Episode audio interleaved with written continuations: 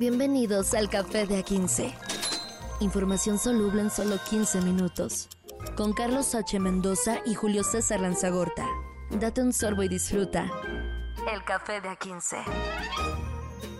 12 de septiembre, esto es Café de A15, información soluble. Soy Julio César Lanzagorta, estoy con el señor Carlos H. Mendoza a distancia, pero eso no quiere decir que no estemos juntos en este meollo informativo. ¿Cómo anda, señor? Señores, a tres meses de comenzar el Guadalupe Reyes. Ya tres meses, qué buen conteo, ¿eh? No esperaba que se, el, el 12 tomara este rumbo tan abstracto, pero vaya, tienes toda la razón, tres meses ya quebró el año. Sas, mano. Sas, mano. El que ya quebró fue Marcelo Ebrard, ya. Ya dijo que Ajá. no es una estatura de su vida. No, no, no, no, no. Me, me llama la atención lo que tuiteó el monero Garci, Antonio Garci Nieto, donde dice que a Morena ya le salió su morena. Pues sí, ¿no? De, de- de cierta manera así es esto. Éxodos y nuevos reinos. Ya dijo Marcelo que va a crear un partido político, una agrupación política llamada Movimiento Progresista. Movimiento progresista se me oye, se, se oye, se oye muy, no sé, güey, como que entre ya lo conozco, como que, como que es partido de España. No sé, güey, se, se escucha raro para México, ¿no? Y va a ser Movimiento Color Mamey este. Va a ser Movimiento Mamey. Movimiento mame. Güey, ¿qué, qué, qué logo falta? Ya todos los logos están, bueno, ya los colores ya están representados. ¿Qué le toca a Ebrard? ¿Qué le tocará Color ahora? mamey, color mamey, vaya. Bueno, ahí está. La creación de este, este eh, eh, complejo partido que, bueno, pues está diciendo que está impugnando, tampoco está hablando de que ya se salió de Morena, pero sí está con un pasito afuera, ¿no? Ya lo corrieron de la fiesta y anda haciendo este tipo de cosas nada más porque pues no quiere quitarse su, su nombre de la lista. Y se va a poner cada vez más interesante este proceso, maestro. va a vender cara a su derrota. Y vamos a ver qué pasa, porque también lo que buscan es hacer negocio, estar presentes en la política, tal vez aspirar a algo en el 2030. Porque este partido nuevo no puede competir en el, en el proceso electoral que ya comenzó a principios de septiembre. No le daría tiempo de juntar firmas y crear el partido. Pero creo que para el futuro, lo que hizo Morena en el 2015, que fue crear el nuevo partido y, y partir a Morena. Básicamente creo que esos votos van a salir de Morena y alguno que otro desvelado de la clase media urbana. Qué desmadre en la izquierda mexicana, ¿eh? O sea, digo, de por sí la derecha trae un relajo, pero pues así como que están segundones ante tremendo despilfarro de recursos y de, eh, de tonterías politiqueras que está sucediendo ahorita en el partido del gobierno. Y hablo, no, no del gobierno, hablo específicamente de la corriente que gobierna el país, que se está dividiendo bien cañón, porque era, no- era lógico, tenía que pasar ya a fines de sexenio, ¿no? No le digas así a Claudia Sheinbaum que ya tiene el bastón de mando. O- o sí, es cierto. Me acordé de Rafiki Rafiki. y con el no bastón de mando. del bastón de mando, que me parece una reverenda payasada que no tiene nada que ver con, con nada, con... Es heredar el poder de una manera muy, muy rara. Pero en fin, tienes por ahí el audio de don Marcelo. Aquí lo tengo, señor. Aquí va. de diferentes áreas de gobierno, la Secretaría de Bienestar, de gobiernos estatales. Tiene que ver con lo que observamos en el proceso. Debo decir brevemente que en el proceso fuimos siempre la parte más responsable. Yo solamente les recuerdo a ustedes que desde el año pasado señalábamos que era muy importante que el proceso mostrara la superioridad ética de nosotros, Morena. Y también a fines del año pasado quedó el presidente del partido, Mario Delgado, de investigar y aclarar lo que estábamos diciendo. Entonces hemos sido una parte muy responsable en el proceso. No se trata de ahorita, después del resultado, no es un arrebato, es una sistematización de todo lo que observamos. Concluyo diciendo, presentamos esta impugnación y va a depender la respuesta que tenga Morena, el curso de acción que nosotros vamos a seguir. El de la voz considera que si esas diferentes circunstancias que se dieron, incidencias en el proceso, se quedan igual, pues yo ya no tendría interés en estar en Morena. Aquí tenemos a Marcelo Ebrard, eh, muy político, muy propio. Nunca lo he visto así difamar ni hacer algún tipo de jalada, ¿no? Al, al respecto de nada. O sea, siempre ha sido muy político. Y así lo está haciendo ahora. Yo lo primero que veo en este video es que además de la propiedad, que no es así de, de que nos robaron puercos, cochinos, marranos. no, elegante, es, ¿no? Es el, es el público o las personas que están atrás de él, Ajá. que se ve que, que es el ala white de Morena. Ajá, sí, sí, sí. O sea, para, descriptivo para la gente que nos esté escuchando. La señorita con su sombrerito y robita blanca. No esta onda que estamos acostumbrados y acostumbrados en Morena, que esta onda más, más, ¿cómo se puede decir? Pues hasta con bordados, eh, guayaberas, eh, huipiles. Y aquí se ve como gente que va a los toros. Ándale, parece justamente corrida de toros el séquito que trae detrás Marcelo Ebrard. Ya nada más sí. falta acá la, la, la, bota, ¿no? Así para brindar mientras están cortando oreja. Pero sí, que sí tienen como esa cara de que van a cantar la pim, pim, pim, pim. Sí, sí, sí. Y fíjate que tiene toda la onda de ir a los toros. Ese es el ala, el ala clase mediera, clase mediera eh, progresista de. Pues ese es el movimiento progresista, ya lo dijo Marcelo Ebrard.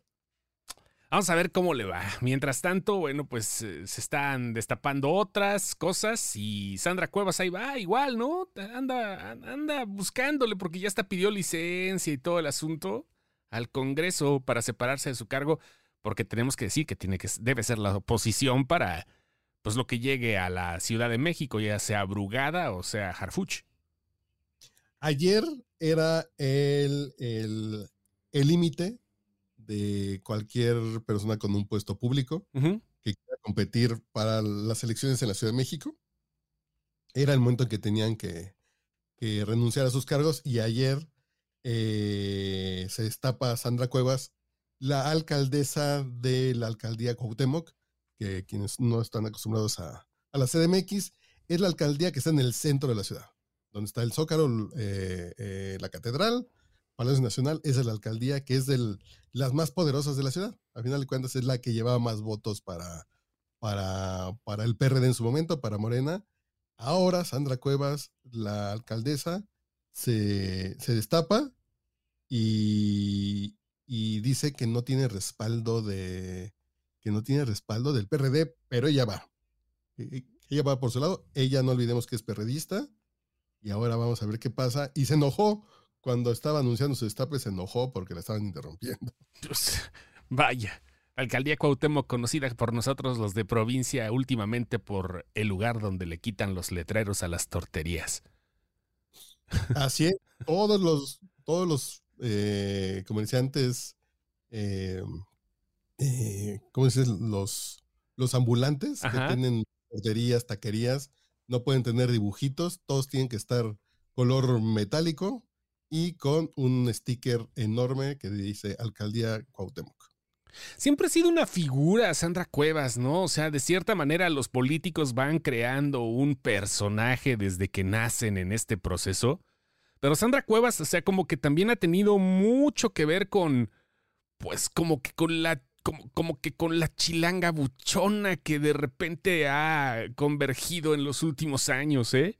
No sé, es un, yo lo veo desde una perspectiva lejana a la Ciudad de México. O sea, tú estás allá, yo estoy en Guanajuato, pero así lo vemos los, los, los de fuera. Mira, nada más como algo curioso, ¿no? Lo que ha pasado con ella.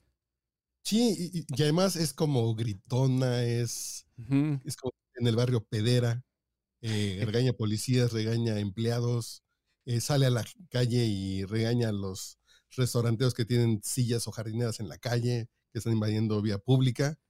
Es, es faramayosa, es, es como se dice en el argot de la comunidad LGBT, es figurosa. Sandra Cuevas es figurosa. Liosa. Liosa, sí, sí. Cómo me encanta esa palabra. Eres bien liosa. Sandra Cuevas, así es. Y en cuanto a gobierno, ¿cuál es cómo está la perspectiva ahí a la gente de la Ciudad de México? ¿Cómo la ve? Eh, creo que creo que tiene cierto jale. Ajá. Podemos decir que la ciudad puede estar dividida en tres. Puede estar dividida en tres, porque volvemos al punto que está Morena, en, eh, en el lado oriente de la ciudad, Iztapalapa principalmente, Venustiano Carranza, bla, bla, bla, que son esas demarcaciones que son más de clase media para abajo.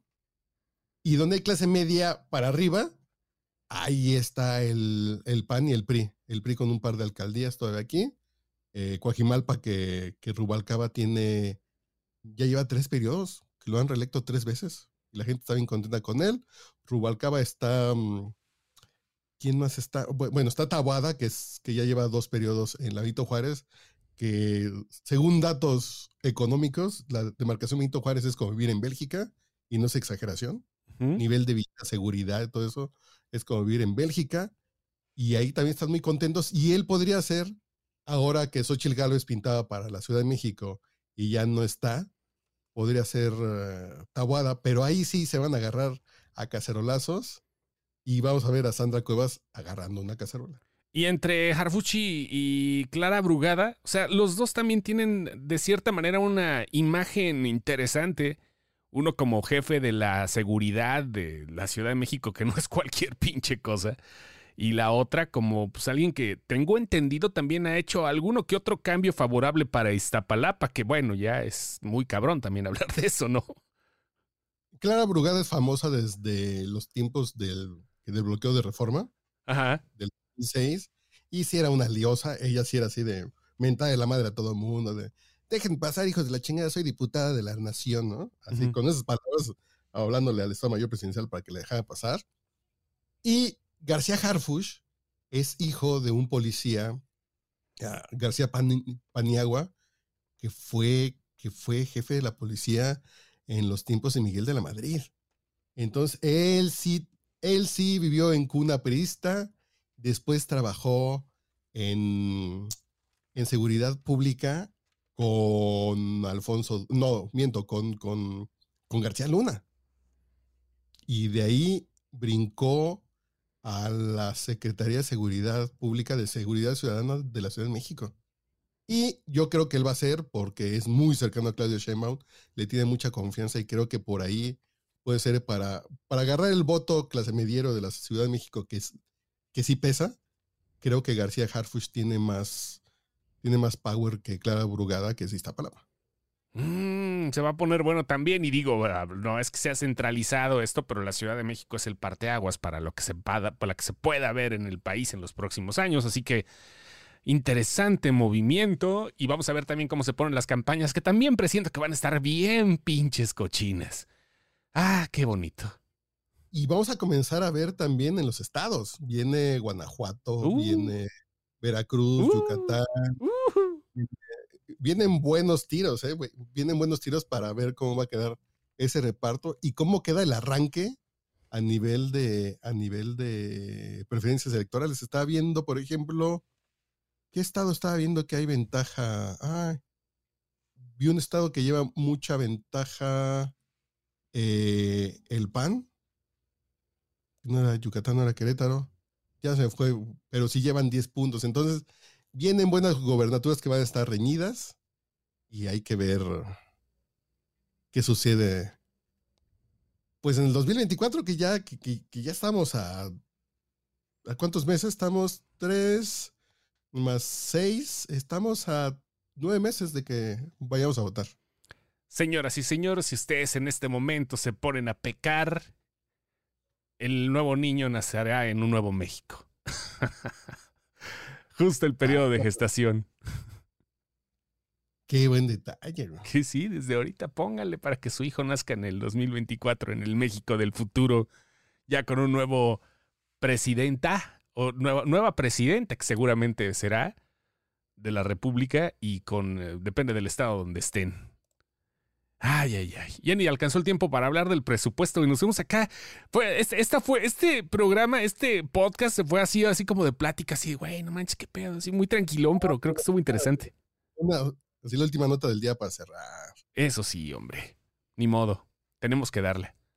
Descansa en paz. Benito Castro. Sí. Se fue el papiringo, se fue a King King. King, King, que estamos viendo eso, ¿verdad? Pero platícanos, así platícanos que yo siempre le había dicho de King King. ¿Qué pasó, King King? No, es que, es que el Brody, el Brody, como era conocido, era carabina de Ambrosio, era un tipo este, de Acapulco, era un sketch donde Benito Castro. Lanchero. Un lanchero, básicamente. Sí, un lanchero, un lanchero aprovechado, ¿no? Como pintaban a los de Acapulco en esa época y siguen siendo que llegaba y que le decían el quinquín, ¿no? Así lo ponían, el letrero, el, el, el, este, la, la, pleca de la carabina de Ambrosio decía quinquín. Estábamos buscando la canción y nos dimos cuenta que se llama King King, el rey de la playa, el fondo musical que se utilizaba desde 1979, cantado por Benito Castro. Con eso nos despedimos, uno. dele, señor, y mañana nos escuchamos por acá. Eso se llama King King. No es King King, es King King. Descansa en paz, Benito. Échate unas rayitas ahí arriba con Don Paco. costeño. Tú eres el rey de la playa, nene.